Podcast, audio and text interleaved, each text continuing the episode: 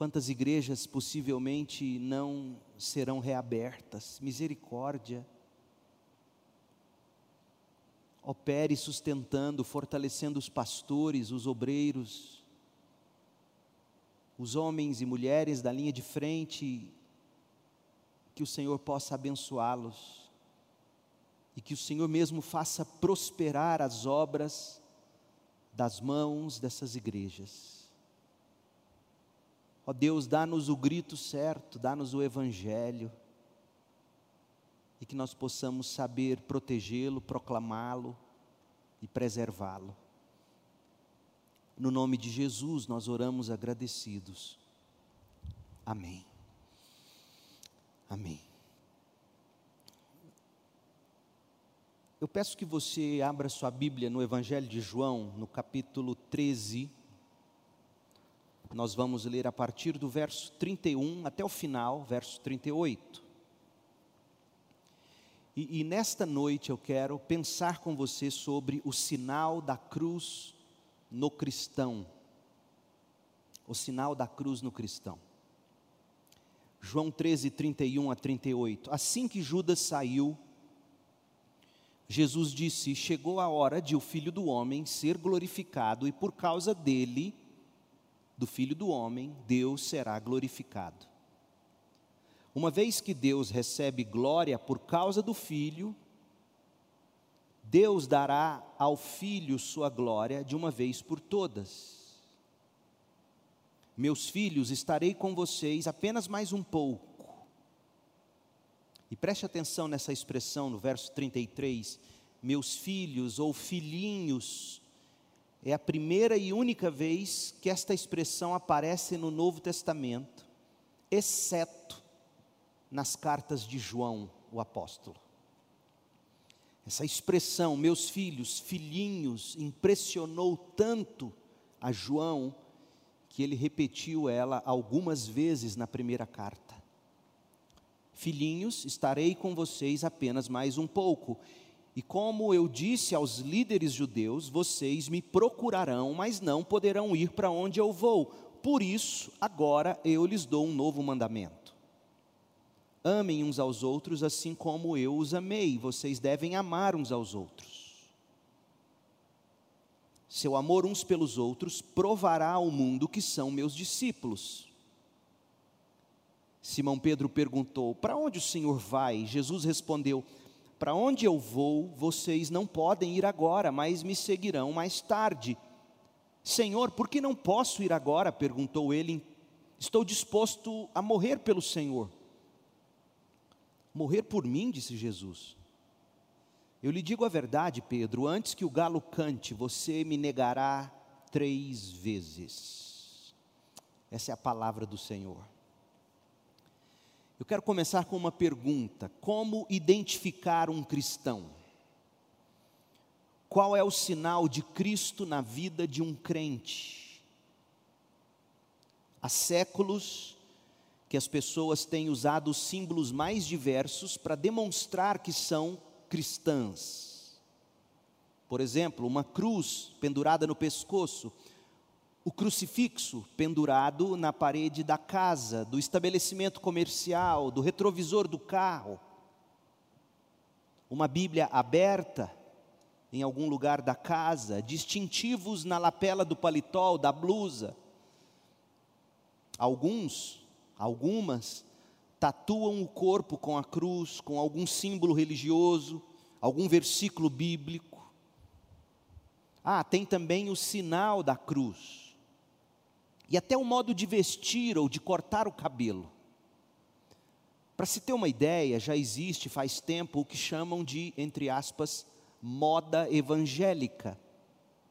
É verdade que muitos estão precisando se vestir de modo mais decente e que grande parte desses apetrechos tem mais do que o propósito de simplesmente identificar alguém como cristão aos que usam essas coisas apenas como acessório, optam por elas pelo gosto pessoal, como meio de expressão ou moda mesmo, enquanto outros chegam ao extremo de aderi-los como meio de graça, superstição ou coisa do tipo.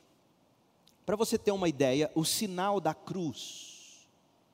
Como surgiu o sinal da cruz que o católico romano faz em nome do Pai, do Filho e do Espírito Santo? Amém. A primeira, a primeira coisa que os pais católicos praticantes ensinam a seus filhos é o sinal da cruz. Eles acreditam ser uma marca de sua fé, uma marca de sua religião. É o ato que inicia e termina suas orações particulares, suas orações coletivas. É um sinal externo, eles atestam, que os fazem voltar para Deus. Parece que a referência mais antiga deste gesto, pelo menos escrito, está entre os escritos de Tertuliano no século 3 antes de depois de Cristo. Mais ou menos no ano 211 depois de Cristo. Tertuliano foi o primeiro autor cristão a produzir uma obra literária em latim. E o latim foi o que popularizou tudo isso. Tertuliano escreveu em 211 depois de Cristo nós marcamos a nossa fronte com o sinal da cruz quando nos pomos a caminhar, quando saímos e entramos, quando nos vestimos, quando nos lavamos, quando iniciamos as refeições, quando nos vamos deitar, quando nos sentamos. Nessas ocasiões e em todas as nossas demais atividades, benzemos-nos a testa com o sinal da cruz. Fecha aspas. Agora veja, o que aparentemente havia sido iniciado como um simples meio de identificação entre os cristãos primitivos, tornara-se já no século III para o cristão católico romano uma reza, um gesto místico como meio de graça, mesmo que o católico romano o declarem ser apenas simbólico mesmo que o católico romano professe o sinal da cruz como o objetivo de ajudá-los a entrar em comunhão com aquilo que o gesto realmente significa, e eles dizem: o cristão carrega a cruz de Cristo, o sinal da cruz me faz lembrar disso. Mesmo que eles digam isso, Tertuliano já dizia, é um tipo de, de reza, um tipo de se benzer, mas seria, seria mesmo esse o sinal do cristão? Jesus nos ensinou a fazer esse tipo de sinal. Qual é o sinal do cristão? Qual é a marca do cristão? Veja, durante os três primeiros séculos do cristianismo, as perseguições contra os crentes eram frequentes, eram brutais. Por quê? Porque a fé em Cristo era algo que ameaçava a religiosidade do judeu e dos romanos, em algum sentido. A fé em Cristo, portanto, era praticada de forma clandestina. E por isso, os cristãos não podiam se identificar abertamente como crentes. Então, nesse contexto, como um cristão poderia saber se a outra pessoa também era cristã? Como ele poderia se revelar cristão de um modo seguro diante de outra pessoa que ele não sabia se era ou não cristã? Então, além de, de tomar as precauções mais evidentes, por exemplo, informar-se sobre a outra pessoa previamente, sempre que possível, além disso, parece-nos que os primeiros cristãos utilizaram alguns códigos, alguns sinais secretos para confirmar se estavam mesmo diante de um irmão da mesma fé e não de um perseguidor. E um desses códigos, além do sinal da cruz, era o ictus, palavra que em grego significa peixe.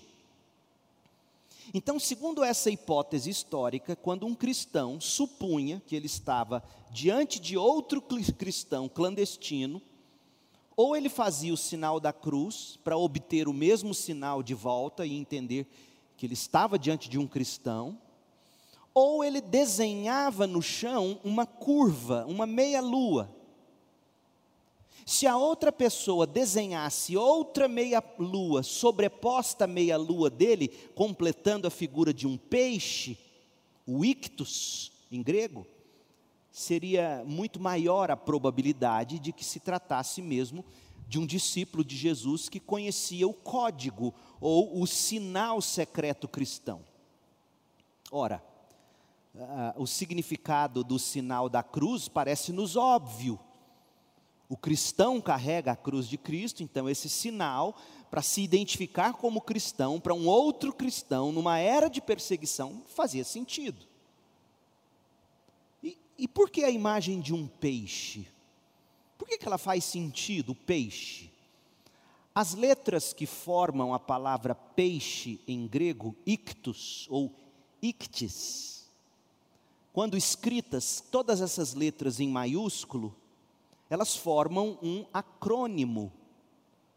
E as iniciais dessa expressão em grego seria Jesus Christus teu ios soter, que significa Jesus Cristo, filho de Deus, Salvador, em grego. Ictus, então, é o acrônimo para essa expressão, Jesus Cristo, filho de Deus, Salvador. Então, desse modo, quando você vê um peixe já viu peixe, às vezes um peixe pregado na traseira de um carro, como que dizendo, eu sou um cristão, sabe aquela, aquele peixinho? Por que, que os cristãos usam o peixe como símbolo de cristão? Será que eles estão falando de Jonas, do grande peixe? Não, é porque em grego, ictus significa peixe. E todas essas letras em maiúsculo formam o acrônimo, que seria Jesus Cristo, Filho de Deus Salvador. Então foi por isso que o peixe se tornou, ao lado do sinal da cruz, um dos primeiros símbolos cristãos, a marca do cristão. E aí depois veio a imagem do bom pastor, depois o crucifixo católico romano. Ictis ou ictus também era usado para identificar, veja você, as catacumbas ou as sepulturas subterrâneas cristãs durante as perseguições contra a igreja, de modo que apenas os próprios cristãos soubessem quais eram os túmulos dos seus irmãos de fé. Então você chegava nas catacumbas subterrâneas ali onde estavam enterrados várias pessoas, dentre elas cristãs, e para você saber que determinado túmulo era de um cristão, você via o ictus ou um peixe identificando aqui jaz um cristão. Então veja, não há nada de errado nesses símbolos em si desde que sejam realmente apenas símbolos. A arte, a arte, e no contexto de perseguição, identificação, não tem problema nenhum esses símbolos em si. O problema é que nós somos muito propensos a transformar símbolos em ídolos, em algo místico, em algo mágico, supersticioso e, portanto, pagão. Os símbolos, eles apenas exteriorizam a fé de alguém. Entretanto, há um símbolo, um sinal ou marca muito melhor do que o sinal da cruz, o peixe ou qualquer outro. Há sim um sinal, há sim uma marca que foi instituída pelo próprio Cristo. Esse sinal não foi designado como estilo, como modismo não foi determinado por uma questão de conveniência. Esse sinal que Jesus instituiu não foi determinado para ser usado apenas em ocasiões especiais, épocas específicas, ou quando você estivesse sob perseguição. O sinal instituído por Jesus é uma marca universal, atemporal, que deve perdurar no cristão em todas as culturas e épocas do mundo até a volta de Cristo. E qual é essa marca? Qual é o sinal? Qual é a marca do cristão? Em 1970, Francis Schaeffer, pastor, teólogo, filósofo presbiteriano, um dos grandes arautos da, da ortodoxia cristã no século XX, Francis Schaeffer foi fundador do Labri, no francês, o abrigo na Suíça, onde ele recebia especialmente filhos de líderes de igrejas, filhos de pastores, totalmente arrebentados pela filosofia existencialista e outras questões do ateísmo, E ele então fundou esse abrigo lá na França, o Labri, para receber essas pessoas e cuidar delas.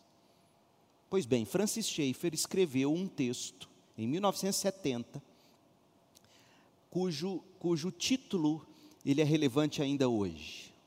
A marca do cristão. Antes, antes de eu falar dessa obra que guarda relação com, com João capítulo 13, é necessário destacar alguns pontos sobre a vida de Schaeffer, que talvez você não conheça. E por que, que eu trago ele para discussão? A grande ênfase de Schaeffer na década de 70, início da década de 80, foi se opor ao modernismo teológico, à chamada neo-ortodoxia, que é a teologia dialética, ou seja, tudo está em processo de um constante tornar-se. Tem um pastor aí falando de atualização da Bíblia que é neo-ortodoxo. Ele é adepto, por mais que ele negue, ele é de uma teologia dialética, onde você tem uma tese, uma antítese e uma síntese. Nesse tipo de teologia, a autoridade da Bíblia não está na revelação do texto em si. A autoridade da Bíblia está na experiência do leitor com Deus a partir do texto para esses teólogos dialéticos ou existencialistas ou neo-ortodoxos, a Bíblia não é revelação de Deus, a Bíblia é um registro de revelação e se torna ou não revelação a depender da experiência do leitor com o texto. Aí você deve estar pensando, se for um pouquinho inteligente, isso é misticismo, e é mesmo, a teologia dialética te leva a um misticismo, e foi Schaeffer quem brigou contra isso. Outra ênfase dele, ele defendeu uma fé baseada na tradição protestante reformada e, e no campo da apologética, e aqui eu me dirijo mais especificamente para quem gosta disso, o Schaeffer, o enfoque dele foi pressuposicional na apologética, ou seja, um raciocínio circular para defender um ponto. Ele partia de um ponto para provar aquele ponto. Mas mais importante, talvez você se identifique melhor com ele agora. Além dele ter combatido a neortodoxia, além dele ter sido de tradição protestante reformada, um apologeta pressuposicional, acreditam que as ideias de Schaeffer foi o que despertou a direita cristã nos Estados Unidos, a direita política. Por quê? Porque ele defendia contundentemente o criacionismo, que é uma das bandeiras da direita americana. Ele defendia contundentemente a proibição do aborto. Ele se manifestava contrário ao aborto, à eutanásia. E por isso ele é tido como o homem que deu nascimento, que trouxe à luz as primeiras manifestações contra o aborto nos Estados Unidos, década de 70, tinha lá Schaefer ou grupos dele ou gente ligada a ele. Mas o mais importante, em que pese a ênfase que ele deu à sã doutrina, em que pese a defesa e prática da verdade por parte dos cristãos, Francis Schaeffer frequentemente enfatizava que a verdadeira marca do crente é o amor, o sinal do crente é o amor. Desse modo, o texto de 1970, a marca do cristão, redigido a partir de João capítulo 13, que nós temos diante de nós hoje à noite, tem como tese principal que o que sinaliza um crente, o que o identifica, não é outra coisa, senão o novo mandamento de Jesus Cristo, que estabelece o amor o amor como a marca emblemática dos discípulos de Jesus, em contraposição a qualquer costume, qualquer indumentária, qualquer rito exterior, qualquer ensinamento ou prática religiosa. Agora, ao dizer que o amor é a marca do cristão, Schaeffer está destacando que o amor é a marca que melhor define a atitude e o comportamento dos crentes. Veja, o grande arauto da ortodoxia, o grande defensor da sã doutrina, o grande defensor contra práticas do aborto e, e eutanásia e a favor do criacionismo, o grande homem, dizia: a nossa marca principal é o amor. Este mandamento, transmitido aos discípulos nos últimos momentos anteriores à cruz, tem a força de uma máxima do Evangelho. Como os cristãos, especialmente aqueles que se dizem de direita, como eles precisam de Schaeffer nesse momento, para trazer o equilíbrio do amor, para trazer a marca do amor em suas defesas. E como aqueles cristãos que se dizem progressistas precisam de Schaeffer para abraçar a sã doutrina. O amor é a marca do discípulo de Cristo. Por quê? Por que, que o amor é a marca principal? Porque o amor é a essência da natureza de Deus, o amor é a essência da obra redentora de Deus. Deus é amor, e isto subsiste plenamente, sem sofrer alterações no tempo e no espaço. Deus é e sempre será amor. Portanto, sendo o amor um atributo comunicável de Deus, porque há atributos em Deus que nós não temos como compartilhar. Deus é infinito, nós não somos. Mas Deus é amor e nós podemos amar. Então, toda a criação de Deus, especialmente os cristãos, devem refletir a marca do amor. A queda narrada na Bíblia o pecado, quando entra no mundo, provou a alienação do homem em relação a Deus, a alienação do homem em relação a si mesmo, a alienação do homem em relação aos seus semelhantes, e o novo nascimento é uma obra de Deus na vida do crente, transformando o crente numa nova criatura e a igreja numa nova humanidade.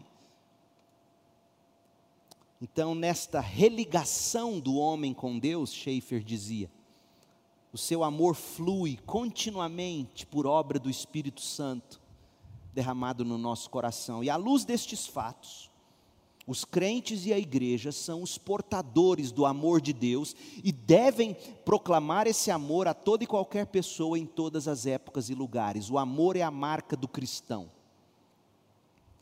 Agora, se você acha que Schaeffer foi longe demais, deixa eu te citar um outro teólogo reformado que é muito mais respeitado, A.W. Pink, muito mais respeitado para alguns que são mais radicais, digamos.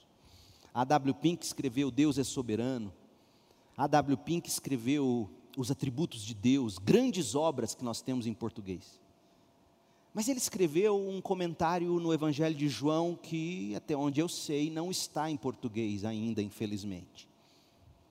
E na exposição que o Pink fez sobre o Evangelho de João, e esse é o nome em tradução livre, exposição do Evangelho de João, quando ele chega a João 13:35, que diz: "Seu amor uns pelos outros provará ao mundo que são meus discípulos". Veja, o que prova ao mundo que nós somos discípulos é o nosso amor, como Cristo amou. Então, corroborando com tudo que Schaeffer falou, Olha o que Pink, A.W. Pink escreveu, abre aspas. O amor é a marca do discipulado cristão. Não é o conhecimento, nem a ortodoxia, nem as atividades carnais, mas supremamente o amor que identifica um seguidor do Senhor Jesus como os discípulos dos fariseus eram conhecidos por seus filactérios, sabe o que era um filactério? Aquelas faixas de couro e pergaminho com escritos é, da Torá que eles enrolavam nos braços e na testa. Então, como, como os discípulos dos fariseus eram conhecidos por aqueles filactérios, como os discípulos de João Batista eram conhecidos pelo batismo de João, como cada escola é reconhecida por seus símbolos particulares, ou seja, uniforme, slogan, brasões, Como é que um cristão é conhecido? A, a, marca de um verdadeiro cristão, diz Pink, é o amor. De fato, um amor genuíno e ativo, não apenas em palavras, mas também em ações. Qual foi a marca que Jesus deixou para os crentes? Qual é o sinal do cristão? A marca do cristão é o amor. Ou, para usar o título que nós demos a esta mensagem, o sinal da cruz no crente, no cristão, é o amor. E, e, isso nos traz ao texto de João 13, de 31 a 38, mais uma vez, tamanha a importância desse tema. Semana passada nós esgotamos o capítulo 13, mas nem tudo foi dito, eu reservei para esta mensagem. Eu quero que você se recorde comigo que João capítulo 13 é uma nova parte do Evangelho de João. Até o capítulo 12 aconteceu o ministério público de Jesus. A partir do 13 até o capítulo 17, o que está acontecendo é a portas fechadas, é Jesus e os discípulos e os apóstolos. Jesus se tranca com seus discípulos, não por medo, não por covardia, mas porque ele entendeu que ele precisava gastar aquelas últimas horas, veja, o capítulo 13 até o 17 de João narra apenas a, algumas horas da noite e da madrugada, de quinta para sexta-feira, da paixão. E Jesus está ali trancado com os discípulos, treinando-os para a grande batalha que daria início em poucas horas. E a primeira lição é sobre o amor. É impressionante, a primeira coisa que Jesus diz é: vocês precisam amar como eu os amei. Essa é a marca que o cristão deve imprimir no mundo, esse é o sinal pelo qual o crente deve ser reconhecido, a maneira como ele deve levar adiante e cumprir a grande comissão de fazer discípulos é o amor. Para nós usarmos a expressão de Marshall McMullen, Marshall McLuhan, que é um grande, um grande, para que eu falo para quem estuda propaganda e marketing, Marshall McLuhan. Ele é destacado educador, intelectual, filósofo, teórico da comunicação. Ele viveu, ele era canadense, viveu de 1911 a 1980 e ele foi quem cunhou a expressão: o meio é a mensagem, a mídia é a mensagem. Jesus estava dizendo para os discípulos: o amor é a mensagem.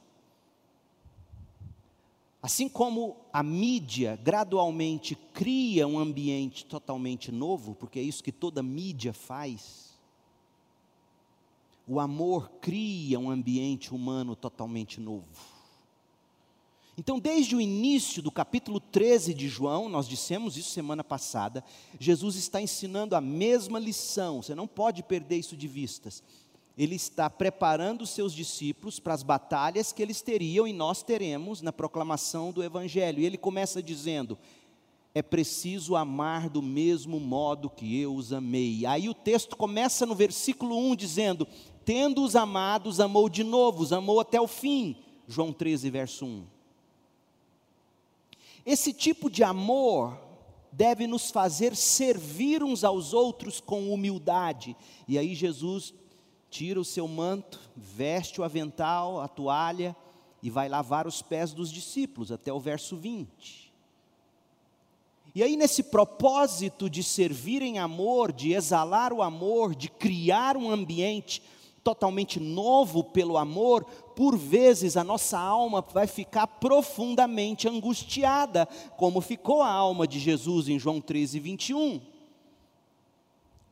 porque nós vamos ver pessoas que a gente ama virando as costas para Jesus, nós vamos ver pessoas que a gente ama virando as costas para nós, e mesmo assim nós devemos amar, amar de novo até o fim, porque é desse modo que nós vamos glorificar a Deus. Foi o que ele disse do verso 22 ao 33. Mas agora eu quero que você note o verso 34. Olhe para a sua Bíblia. O amor é a, é a temática. E aí ele começa dizendo: Por isso, agora eu lhes dou um novo mandamento. Amem uns aos outros, assim como eu os amei. Vocês devem amar uns aos outros, assim como eu vos amei. seu amor uns pelos outros provará ao mundo que são meus discípulos. Agora, preste atenção, se você estiver lendo na NVT, você veja que no verso 34 começa com a expressão por isso. Por isso o quê? Você tem que ler a Bíblia fazendo perguntas. Essa expressão, por isso, ela não aparece nas outras versões, porque ela não está no original grego. Por exemplo, a Almeida, revista e atualizada, simplesmente traduziu assim o verso 34: Novo mandamento vos dou. A NVI colocou: Um novo mandamento lhes dou. Entretanto, parece que os tradutores da NVT utilizaram essa expressão, por isso, agora eu lhes dou um novo mandamento os tradutores da NVT usaram isso com o propósito de destacar a transição no pensamento de Jesus, no argumento de Jesus, e desse modo eu penso estar correta também a NVT. Então, com isso dito, veja o verso 33. Olha o verso 33. Eu estou construindo com você o que Jesus está dizendo. Porque se o que eu estou te falando não nasce do texto bíblico, não tem valor para esse propósito, que é a pregação. Verso 33: Meus filhos, filhinhos, estarei com vocês apenas mais um pouco. E como eu disse aos líderes judeus, vocês me procurarão, mas não poderão ir para onde eu vou. Em outras palavras, uma vez que o Senhor estava indo para a cruz, e depois ele ressuscitaria, e depois ele ascenderia aos céus, uma vez que ele seria retirado dos discípulos e seria retirado do mundo. Jesus estava sendo retirado de diante dos olhos dos discípulos e de diante dos olhos do mundo. E ao ser retirado de diante dos olhos de todos, estava sendo retirado o único exemplo de amor verdadeiro que todos jamais conheceram o amor de Deus encarnado em Jesus Cristo. Então, verso 34, por isso, por isso que, NVT, por isso, porque estarei apenas mais um pouco com vocês, e vocês não poderão ir mais para onde eu vou neste momento, verso 33. Por isso, porque eu vou ser retirado, agora eu lhes dou um novo mandamento: amem uns aos outros. Você percebeu o pulo do gato? É assim que lê a Bíblia. Porque eu vou ser retirado do meio de vocês e vocês não podem me acompanhar, verso 33. Um novo mandamento eu vos dou: amem uns aos outros. O próprio Jesus é amor, pois Jesus é Deus e Deus é amor. 1 de João 4, verso 8. Jesus estava prestes a dar a prova cabal desse amor, tanto o Pai como o Filho, glorificando um ao outro na morte de Jesus.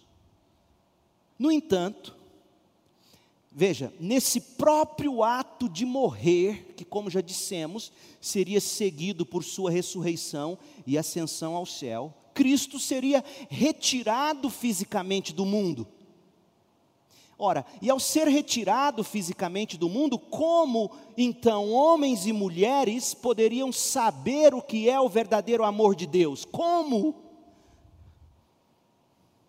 Como eles seriam capazes de ver, de palpar, de sentir o amor demonstrado por Jesus quando Jesus fosse retirado do mundo?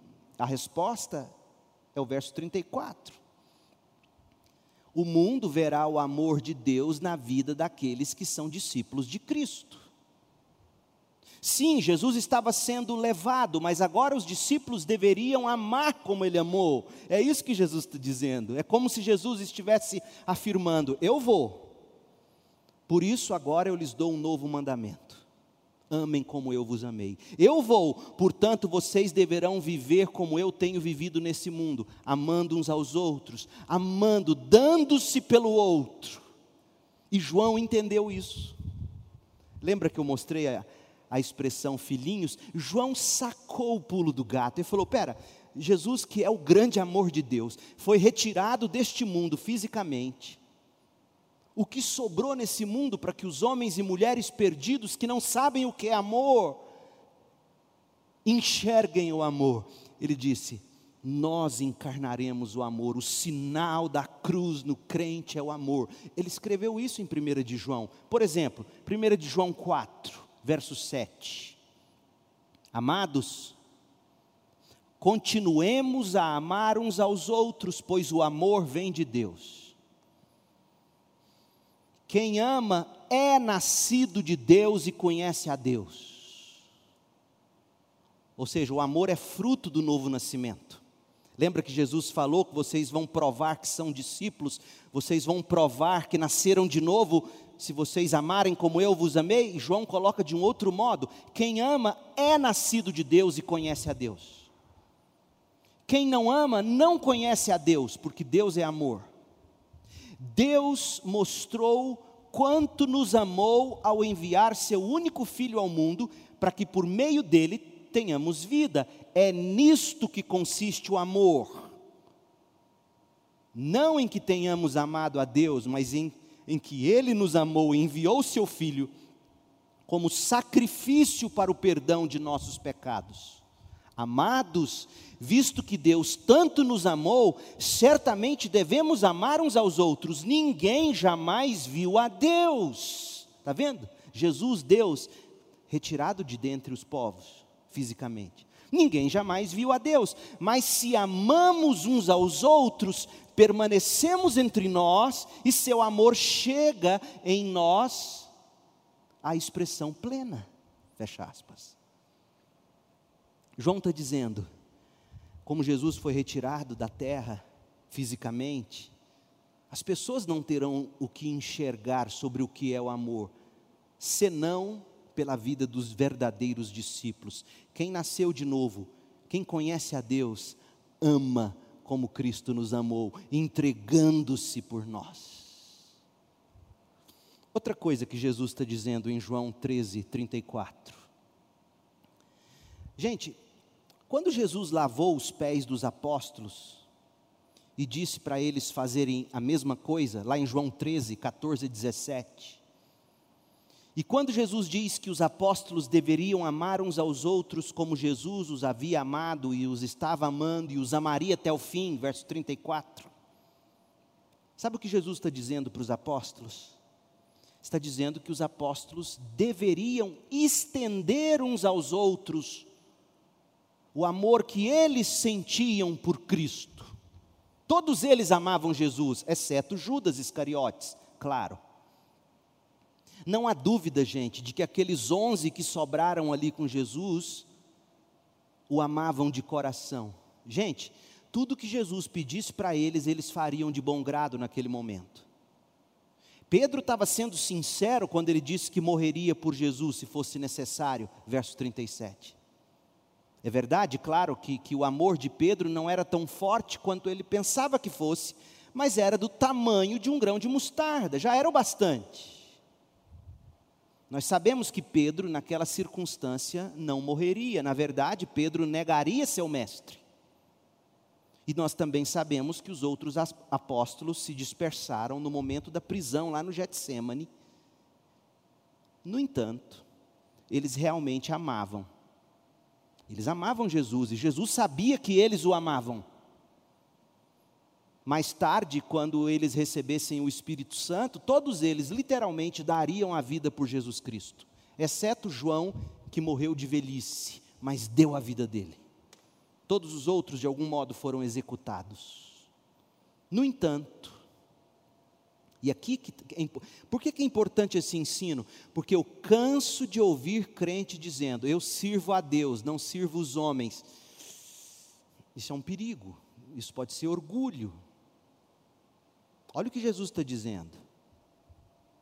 Eu sei o que estão dizendo em algum modo, não, eu sirvo é a Deus, eu sei que você está buscando a glória de Deus, mas Deus não é servido por mão de homens, você serve a Deus servindo o seu semelhante, a começar pelos da sua própria igreja.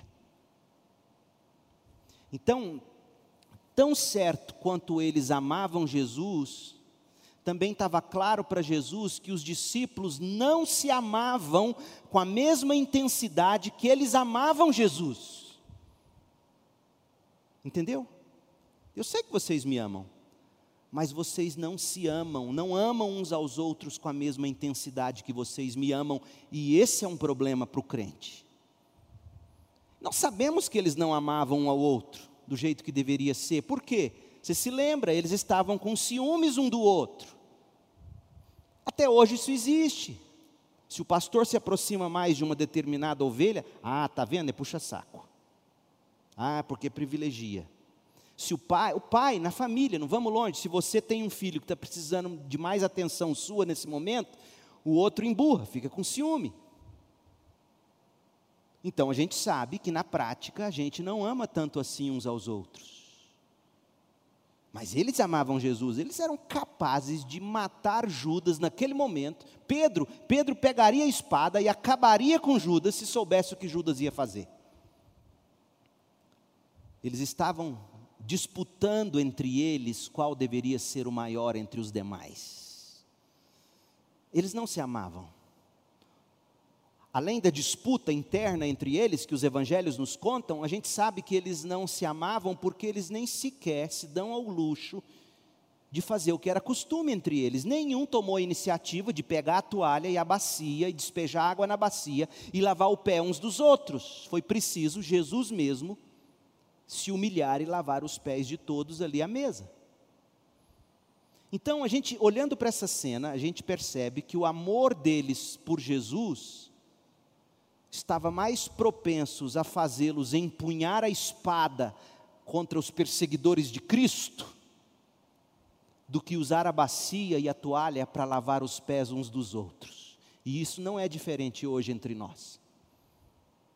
É muito mais fácil hoje entre nós a gente pegar a espada e sair matando quem é contra Jesus e a igreja, do que a gente pegar a bacia e a toalha e lavar os pés uns dos outros.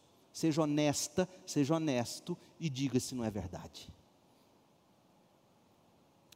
Portanto, nessa situação, quando Jesus estava para se retirar do meio deles, estava para se retirar do mundo de forma física, o Senhor os ensinou que eles deveriam amar uns aos outros, assim como Cristo os havia amado. Olha o verso 33. Meus filhos, a expressão aqui é teknion em, em grego, filhinhos. Ou seja, se vocês são meus filhinhos, primeiro, isso revela que eu tenho muito amor por vocês. E que vocês me amam como pai. Mas quando eu digo filhinhos, isso também revela que vocês são filhos de um mesmo pai. Vocês são irmãos e irmãos se amam. Filhinhos, estarei com vocês apenas mais um pouco. E como eu disse aos líderes judeus, vocês me procurarão, mas não poderão ir para onde eu vou. E vocês não poderão ficar aqui destruindo um ao outro. Por isso, agora, eu lhes dou um novo mandamento: amem uns aos outros. Assim como eu os amei, vocês devem amar uns aos outros. O seu amor uns pelos outros provará que vocês são nascidos de Deus, como João escreveu na carta dele. Ou provará ao mundo que vocês são meus discípulos. Em outras palavras, o amor vertical dos discípulos pelo Cristo exaltado deveria ser expressado horizontalmente em seu amor por todos os crentes. O amor horizontal é o que prova que existe um amor vertical. Por isso é, é, é, chega a ser uma aberração um cristão achar que é possível viver sem a comunhão dos crentes. Isso revela mais orgulho e pecado, já que orgulho é pecado, do que qualquer outra coisa. João entendeu isso. Olha o que ele escreveu na carta dele. Veja se o que eu estou te dizendo não é o que o apóstolo João interpretou. Sabe o que é a primeira carta de João? Eu vou te falar o que é a primeira carta de João. É um comentário bíblico inspirado de João 13, de 34 a 35. Melhor, João 13, de 33 a 35. João está tá explicando para nós o que Jesus quis dizer lá no cenáculo. E olha o que ele escreve, João, 1 de João 3, verso 7. Filhinhos, é a mesma palavra no grego, pena que lá, aqui na NVT, lá em João 13, 33, a NVT traduziu meus filhos. E aqui em 1 de João 3, 7, a NVT traduziu filhinhos, porque a palavra grega é a mesma, teknion. Filhinhos ou meus filhos. Ele usa a mesma palavra que Jesus. Não deixem que ninguém os engane a este respeito. Quando uma pessoa faz o que é justo, mostra, demonstra que é justa, como Cristo é justo. Mas quando continua a pecar, mostra que pertence ao diabo, pois o diabo peca desde o início, por isso o Filho de Deus veio para destruir as obras do diabo. Aquele que é nascido de Deus não vive no pecado, pois a vida de Deus está nele. Logo, não pode continuar a pecar, pois é nascido de Deus. Assim, podemos identificar quem é filho de Deus e quem é filho do diabo. Presta atenção, é sério. Como, João? Como é que eu identifico quem é filho de Deus, quem é filho do diabo? Quem não pratica justiça é filho do diabo. E agora olha o que ele diz: quem não ama seus irmãos não pertence a Deus, é filho do diabo. E aí ele complementa, verso 11: Esta é a mensagem que vocês ouviram desde o princípio, que amemos uns aos outros. Ele está falando aqui de João 13, 34. Portanto, a primeira lição de Jesus aos discípulos no cenáculo é que eles devem provar, eles devem testemunhar, eles devem atestar, dar provas de que são discípulos verdadeiros. E como? Amando. O mundo precisa ver a encarnação do amor, e como Jesus não está mais entre nós fisicamente, ele deixou seus discípulos que devem amar como ele nos amou. E esse amor que nós temos por ele, esse amor vertical, ele tem que ser traduzido na forma como a gente ama os irmãos da Segunda Igreja Batista em Goiânia aqueles com quem você de um primeiro momento não vai com a cara dele, aquela com quem você não gosta de se relacionar porque você não gosta do jeito que ela brinca ou como ele fala. Jesus está dizendo: o mundo vai olhar para vocês e o mundo tem que ver como vocês se amam, do modo como eu vos amei. Agora, se, presta atenção, não me perca aqui não. Se você só ama aquelas pessoas com quem você se identifica, de que modo isso revela o amor de Deus? Você não precisa de Cristo para amar apenas aqueles com quem você vai com a cara. O pagão ama desse jeito e ama melhor do que nós. Agora, amar aquele que num primeiro momento você tem alguma aversão, alguma, alguma discordância, amá-lo como Cristo nos amou, o mundo vai olhar para essa nova humanidade e vai falar: peraí, vocês conseguem amar uns aos outros e não apenas aqueles que são parecidos com vocês? Tem algo diferente aí? Tem um amor aí que eu não conheço esse tipo de amor. O amor que eu conheço é do tipo que vale enquanto me beneficia, que, que é praticado enquanto eu consigo, enquanto eu tenho que derramar esse amor em cima de quem pensa como eu, age como eu, é como eu. O mundo é assim, a igreja não. Você acha que era fácil amar Pedro? Você acha que era fácil amar um João, um Mateus, o apóstolo? Gente tão diferente, vivendo ali naquela nova humanidade, amando esse amor deles por Jesus, provado atestado na forma como eles amavam uns aos outros. Essa é a marca do verdadeiro discípulo. Portanto, não vem me falar de teologia reformada, de sã doutrina, se você não consegue amar com a mesma compaixão um neopentecostal. Não venha falar dessa teologia para mim. Porque nós somos conhecidos pela forma como nós nos amamos. Não venha se gabar de ser um batista de sã doutrina, e foi o tempo em que a gente podia se gabar disso. Se você não sabe amar um diferente de você, que pensa de outro modo. Não venha me dizer que você é crente se você não consegue amar um, um radical de direita ou um radical de esquerda.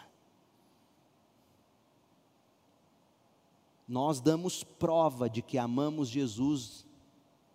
O mundo olha e vê a marca de Jesus em nós, não pela roupa, não pelo corte de cabelo, não pela tatuagem, não pelo sinal da cruz, não é nada disso.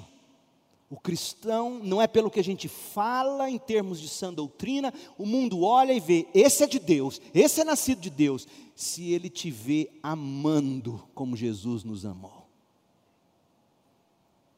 João está preocupado com o crente mentiroso. Você sabia que em três ocasiões, João se preocupou em mostrar para nós Jesus dizendo pelos lábios dele quem são os verdadeiros discípulos, três vezes nesse evangelho. Por quê? Porque tem um tipo de discípulo que não é, tem um tipo de crente que não é. Quem é o verdadeiro crente? Quem é o verdadeiro cristão, segundo Jesus? Não importa o que você pensa, não importa o que eu ache, importa o que Jesus diz. Então vamos para Jesus, vamos para as palavras dele. Três ocasiões aqui. Primeiro, o verdadeiro discípulo é aquele que permanece na sã doutrina.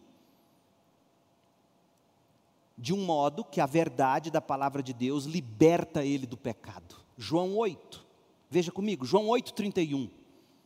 João disse aos, aos judeus que creram nele: vocês são verdadeiramente meus discípulos se permanecerem fiéis a meus ensinamentos.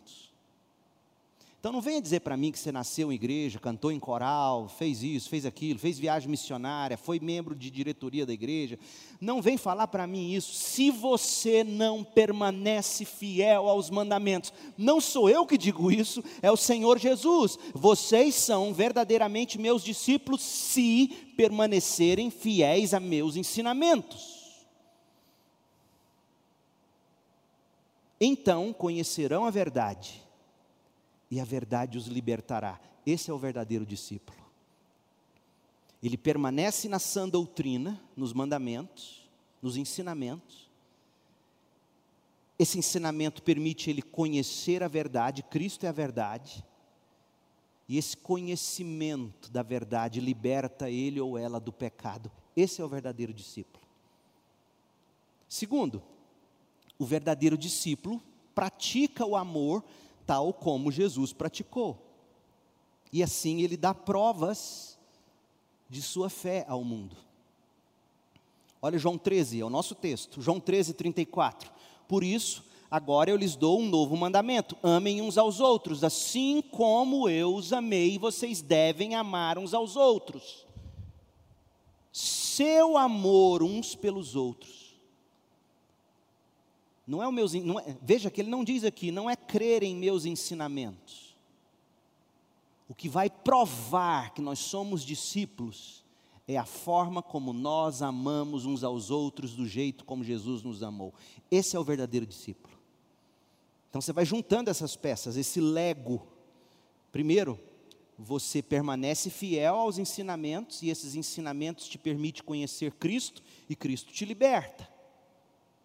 Isso se traduz na forma como você ama uns aos outros, e aí as pessoas olham para você e diz: é nascido de Deus, é discípulo de Jesus.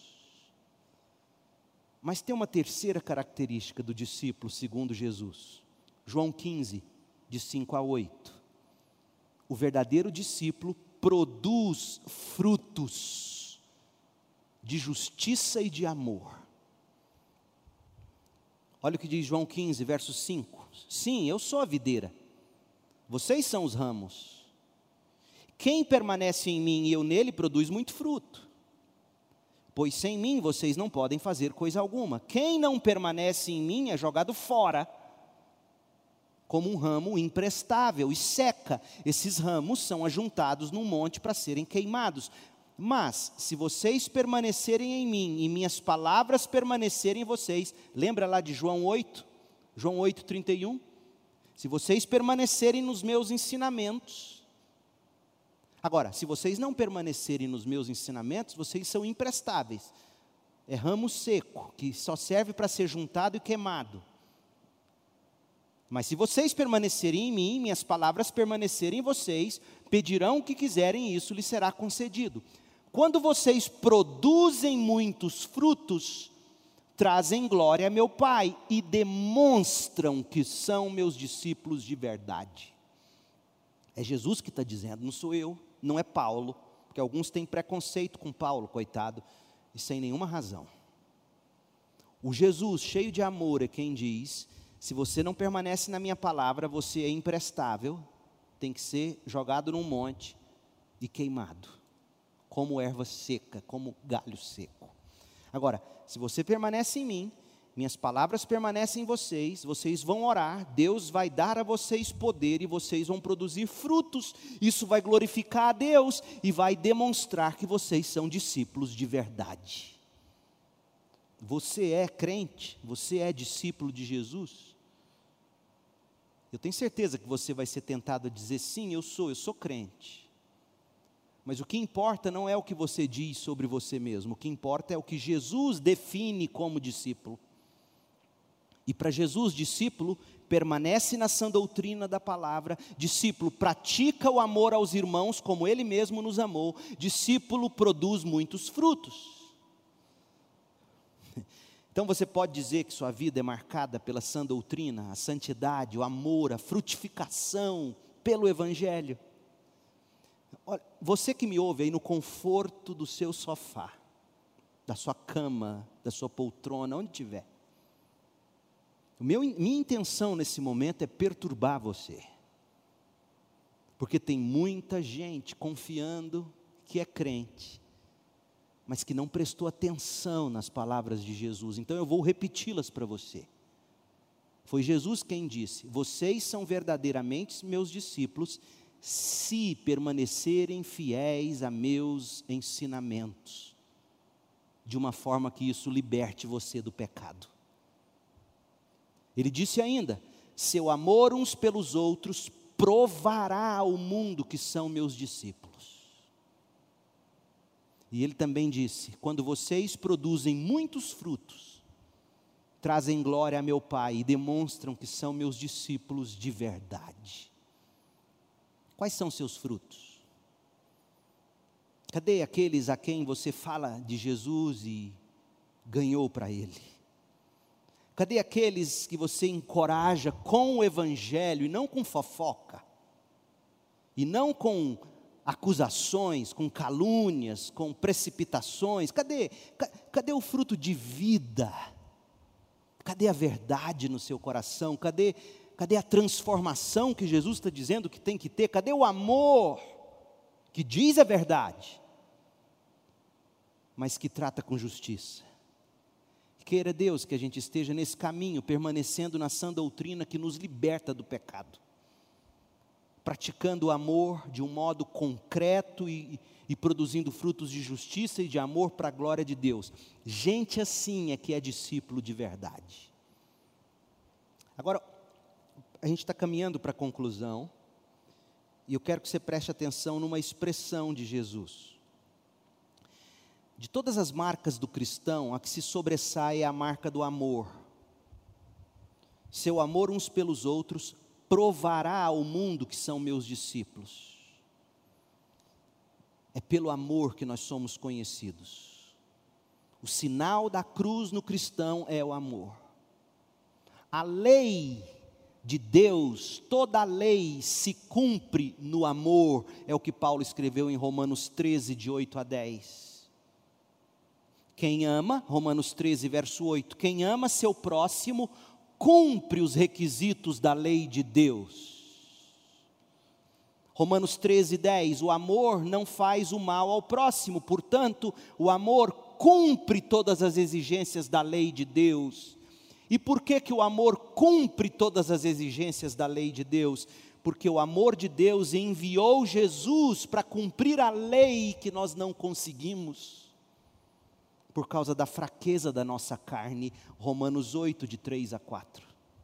O amor faz Deus enviar Jesus, o amor faz Jesus tomar sobre si nossos pecados, o amor faz Jesus se encarnar e viver e cumprir a lei sem pecado.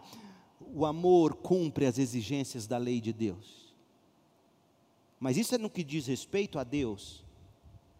Como é que o amor cumpre as exigências da lei de Deus no que diz respeito a você e a mim?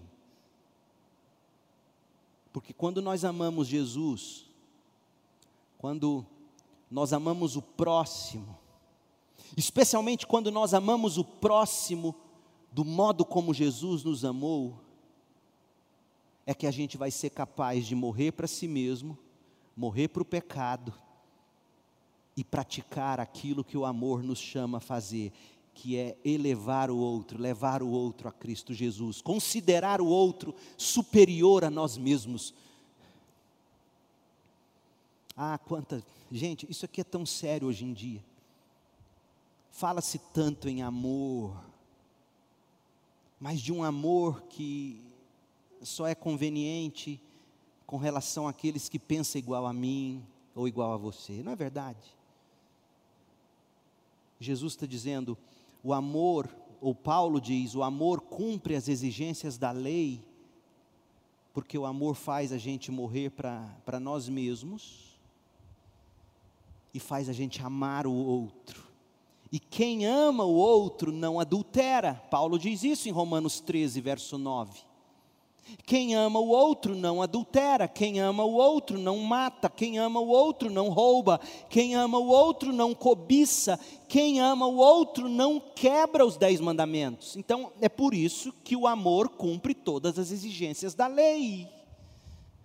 Da parte de Deus, porque Deus envia Jesus para viver e cumprir a lei e morrer no lugar de todos nós e da perspectiva do cristão, o amor cumpre as exigências da lei, porque quando eu amo o meu próximo, como Cristo me amou, eu morro para mim mesmo, mas não cometo adultério. Eu morro para mim mesmo e não mato. Eu morro para mim mesmo e não roubo. Eu morro para mim mesmo e não cobiço. Esse é o sinal da cruz no cristão. Eu morro para mim mesmo e não falo do outro. Eu morro para mim mesmo e não desonro uma autoridade que Deus colocou sobre a minha vida. E aqui eu digo para os filhos especialmente. Esse é o sinal da cruz no cristão, o amor, o amor a Deus e ao próximo.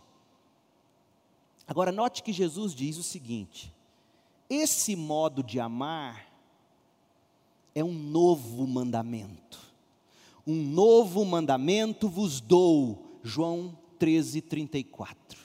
Espera aí, novo? Ora, por exemplo, vou te dar um versículo só de Levíticos, da lei. Olha o que a lei dizia, Levítico 19, 18.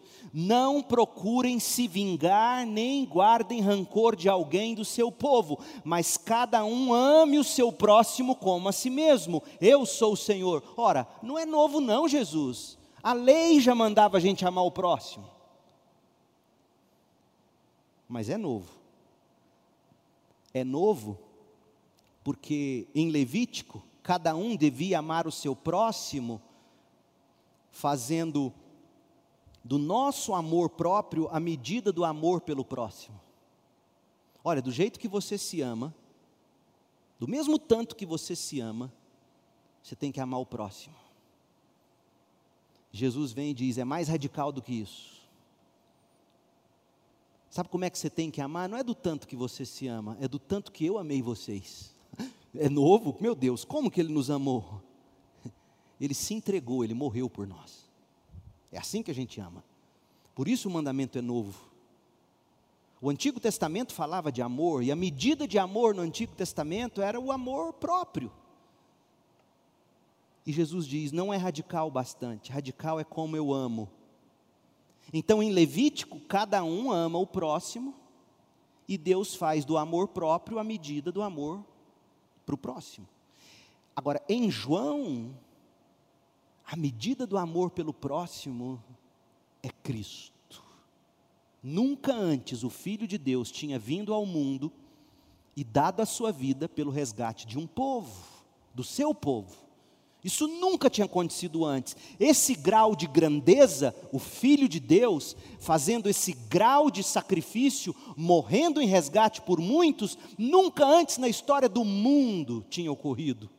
Isso era totalmente, absolutamente novo, maravilhosamente novo. A medida de todas as coisas não sou eu, não é você, é Deus. Há pessoas hoje, neste momento, ensinando para o seu filho adolescente que pecado é medido pela maldade que se faz contra si mesmo ou contra o próximo. Se você não está fazendo maldade contra o próximo, não é pecado. Jesus diria: o padrão de certo ou errado não é o que eu sinto, não é o que você sente, não é o que a gente pensa, não é o próximo. O padrão é Cristo. Se fere a glória de Cristo, se não é radical como a forma como Cristo amou, não é esse o tipo de amor. João 13, 34. Jesus diz: Por isso, agora eu lhes dou um novo mandamento. Eu vou ser retirado do mundo, o mundo precisa ver o que é amor.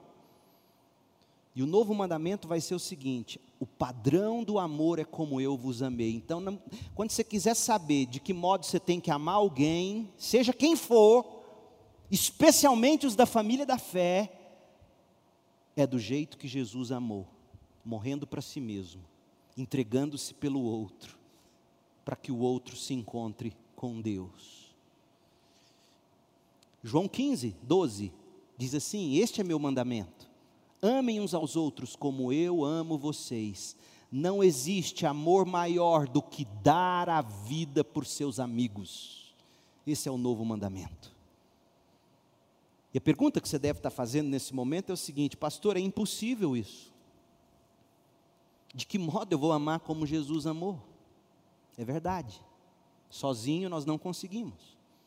Esse tipo de amor é um milagre que é operado em nós. O tipo de amor ao qual nós somos chamados a praticar não é por imitação. Jesus não nos chama a amar o outro por imitação. Você não copia o amor de Deus, é impossível. Você e eu somos chamados a amar por manifestação de fruto. E aí nós não vamos nos deter agora, porque a gente ainda vai chegar lá em João 15, se Deus permitir. E lá em João 15, Jesus está falando do fruto, do fruto que a gente tem que frutificar para glorificar a Deus. E a gente frutifica, e ao, e ao frutificar nós damos provas de que somos discípulos. Mas o segredo é que a gente permanece no amor de Deus. João 15, verso 9. A gente permanece em Cristo, Ele é a videira, Ele é a árvore, nós somos ramos, e quem produz o fruto não é o ramo sozinho, é a árvore. Então, a gente ama não por imitação, não por cópia. Nosso amor não é um plágio, o nosso amor é um fruto, é uma manifestação de fé. A vida do cristão verdadeiro não é por imitação, é por participação, ele está enxertado na videira. O amor dos crentes pelos outros não é por simulação do amor de Cristo, é a manifestação mesmo desse amor de Deus em Cristo pelo mundo. Se nós permanecermos em Cristo, se Cristo permanecer em nós, nós vamos pedir a Deus o poder do amor, e Deus nos dará o amor, e nós amaremos por manifestação. É isso que está dito em João 15, de 7 a 8. O amor que nós devemos praticar não é fruto de força de vontade, é fruto de um milagre. Na medida em que você conhece a verdade, a verdade te liberta, você permanece em Cristo, essa verdade vai moldando sua consciência, vai definindo as suas verdades, vai mudando as suas afeições, você vai se tornando capaz de olhar para aquele irmão tão diferente e dizer: Meu Deus, eu o amo de repente a chave muda na sua cabeça e no seu coração, e você começa a amar, é um milagre. Então, se você não consegue amar nesse momento, talvez o que esteja te faltando seja unir-se de verdade pela fé à videira que é Jesus. E deixar essa vida do amor de Deus fluir, se manifestar através dos ramos que são sua vida. Então, João 15, de 7 a 8, eu vou parafrasear. Se o crente permanecer em Cristo e a palavra de Cristo permanecer no crente, o crente vai pedir o que quiser, poder para amar, e isso lhe será concedido. E quando o cristão produzir muitos frutos de amor, ele vai levar, vai trazer glória ao Pai e vai demonstrar que ele é discípulo de verdade de Jesus. Portanto, a razão pela qual o amor que nós temos uns pelos outros demonstra que nós somos verdadeiramente discípulos, você percebeu? A razão pela qual o amor que nós temos uns pelos outros demonstra que nós somos verdadeiramente discípulos de Jesus, é que o tipo de amor que Jesus diz que nós devemos ter, só é possível porque estamos enxertados na vida e no amor de Cristo. O verdadeiro discípulo ama porque ele nasceu de Deus. E ele ama, e ele ama como manifestação do amor de Deus mesmo na vida dele. Na prática, como é que isso funciona? Vai lá em 1 Coríntios 13, deixa eu te mostrar. Deixa eu te mostrar como é que funciona. Coríntios 13, a gente conhece tanto o texto do amor. Esse texto é pregado em casamento, mas o texto não está falando de casamento, o texto está falando da igreja. Como é que você lida com aquele irmão que você não consegue amar? Ou aquele irmão que se acha mais espiritual do que você. Esse era o problema em Corinto. Aí Paulo escreve, e eu quero fazer um exercício, nós vamos ler é, Coríntios, 1 Coríntios 13, de 4 a 8 e nós vamos substituir amor por Jesus. Jesus é a expressão do amor de Deus. Então, olha só. 1 Coríntios 13, 4. Jesus Cristo é paciente e bondoso. Jesus Cristo não é ciumento, nem presunçoso. Não é orgulhoso, nem grosseiro. Não exige que as coisas sejam à sua maneira, não é irritável, nem rancoroso, não se alegra com a injustiça, mas sim com a verdade. Jesus Cristo nunca desiste, nunca perde a fé, sempre tem esperança e sempre se mantém firme. Um dia, profecia, línguas e conhecimento desaparecerão e cessarão, mas Jesus Cristo durará para sempre. Ora, se esse é o amor de Jesus, se esse é Jesus, e se pela fé nós estamos enxertados na videira verdadeira que é Jesus, então esse tipo de amor tem que fluir, tem que manifestar da nossa vida. Então, quando Jesus diz, assim como eu os amei, vocês devem amar uns aos outros, na prática, significa você pegar 1 Coríntios 13 e substituir amor pelo seu nome. Então vamos lá, eu vou substituir pelo meu. O Leandro é paciente e bondoso. O Leandro não é ciumento nem presunçoso. Põe o seu nome.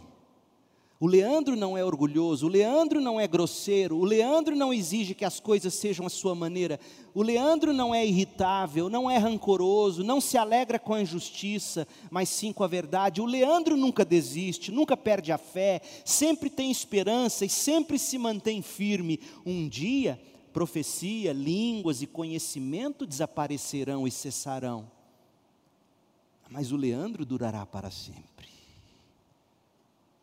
Se você está em Cristo, Cristo em você, se você está enxertado pela fé em Jesus, você frutificará esse tipo de amor. Será um milagre na sua vida. Por isso que você não tem que se desesperar. Eu não consigo. Não consegue mesmo. É por isso que você morre para si mesmo, nega a si mesmo, toma a cruz e segue Jesus. E esse fruto do amor vai frutificar em você. Qual é a marca do cristão? Como é que você se identifica ao mundo?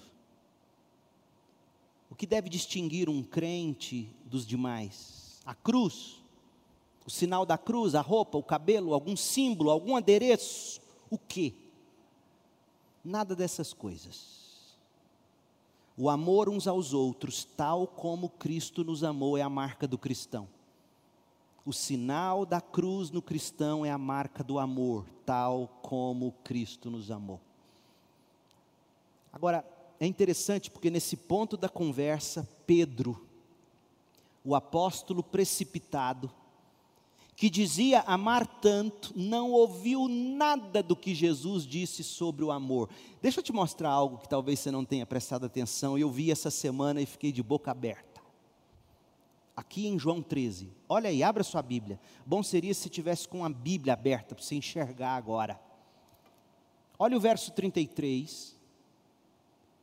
Olha o verso 34. Meus filhos, estarei com vocês apenas mais um pouco e como eu disse aos líderes judeus, vocês me procurarão, mas não poderão ir para onde eu vou.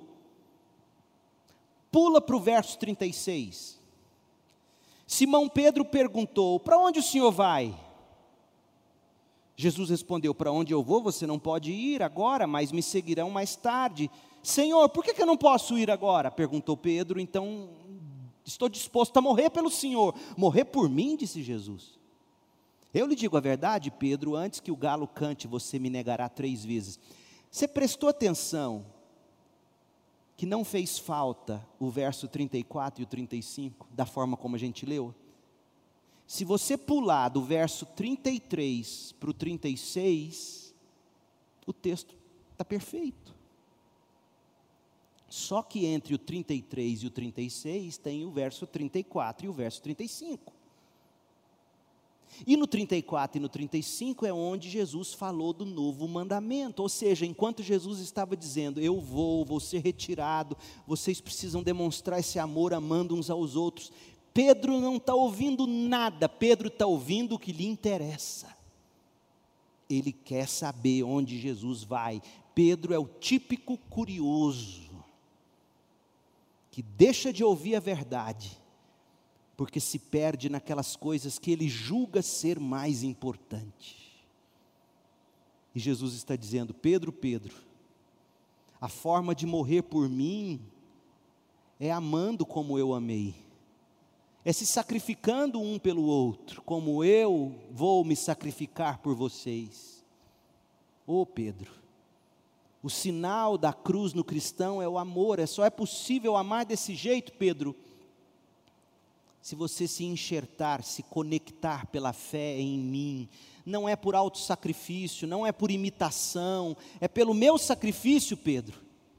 O amor que você tem que ter na sua vida é, será a manifestação do fruto de Deus na sua vida, que é fruto da fé na graça de Deus. Aí sim, Pedro. Do contrário, o galo vai cantar e você vai me negar três vezes povo da segunda igreja batista em Goiânia, meus filhos, meus filhinhos, como Jesus disse. Nesse momento único da nossa existência, talvez único na nossa geração, séculos antes e depois de nós. Nestes dias históricos na vida de nossa nação e do nosso mundo, nessa época de pandemia, de polarização ideológica, é isso que Jesus está dizendo a nós, os crentes Assim como eu os amei, vocês, crentes, devem amar uns aos outros. O que, isso significa? Você tem que se rebaixar no serviço de lavar os pés uns dos outros. Você tem que entregar sua vida, seus privilégios pelos outros. Você tem que amar seu irmão, sua irmã, de todas as cores, raças, tribos e nações, homem ou mulher, pequeno ou grande, pobre ou rico, conservador ou liberal, de direita ou de esquerda. Você tem que amar o mais fraco, o mais velho, o mais jovem. Você tem que amar o portador de necessidades especiais. Você tem que amar o criador de caso. Você tem que amar quem pensa diferente. É certo que quando você ama, você não vai espiar o pecado de ninguém. Entretanto, quando você ama assim como Cristo nos amou, você pode fazer algo parecido com o que Cristo fez na cruz. Porque além de lançar fora o medo para amar, o amor cobre multidão de pecados. 1 de Pedro 4, verso 8. Então pense comigo, quão abençoados é a família e são os amigos, especialmente a família e os amigos em dias tão cheios de raiva como os nossos. Quão abençoados é a família e são os amigos que têm pessoas que amam assim como Cristo amou. Quão abençoada é a igreja, especialmente a igreja em tempos de desespero, de divisão como estes, que tem membros que amam assim como Cristo amou. Quão abençoado é o país, especialmente o país em tempos de pandemia e de tanta divisão ideológica. Quão abençoado é esse país que tem cidadãos, que tem cristãos que amam assim como Cristo amou. Lembre-se, o sinal da cruz no cristão é o amor.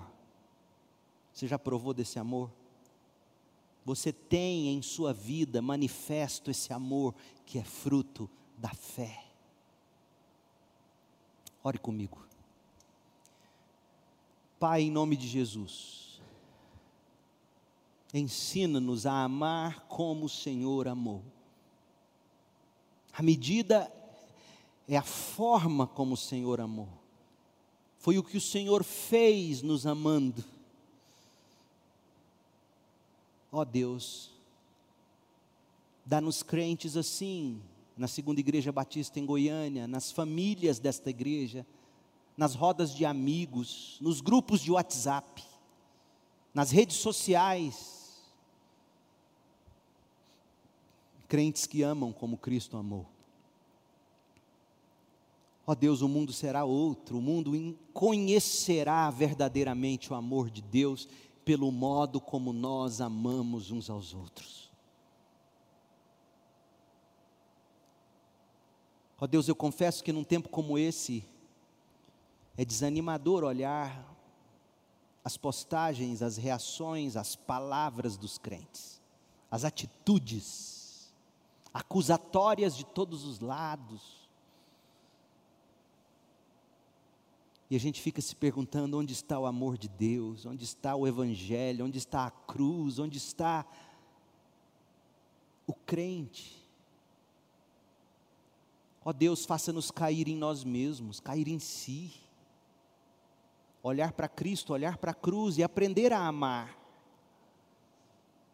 para que o mundo conheça, para que o mundo testifique, ora, esse povo é nascido de Deus, esse povo é discípulo de Jesus. Olha como eles se amam, tão diferentes uns dos outros. Olha como eles tratam quem os perseguem. Ó oh, Deus, dá-nos um povo assim, dá-nos um Brasil cheio de crentes assim, que amam como Jesus nos amou. O sinal da cruz em nós é a forma como amamos, assim como Cristo amou. Nós oramos, Pai. Eu oro confiante, cheio de fé, cheio de esperança de que o Senhor está edificando uma igreja assim no Brasil. Cheio de esperança de que a segunda igreja batista em Goiânia tem sido formada nesse sentido Nós oramos agradecidos. Em nome de Jesus, que a graça de Jesus Cristo, o amor de Deus, o Pai, a comunhão e as consolações do Espírito estejam conosco, povo de Deus, hoje e para sempre. Em nome de Jesus. Amém.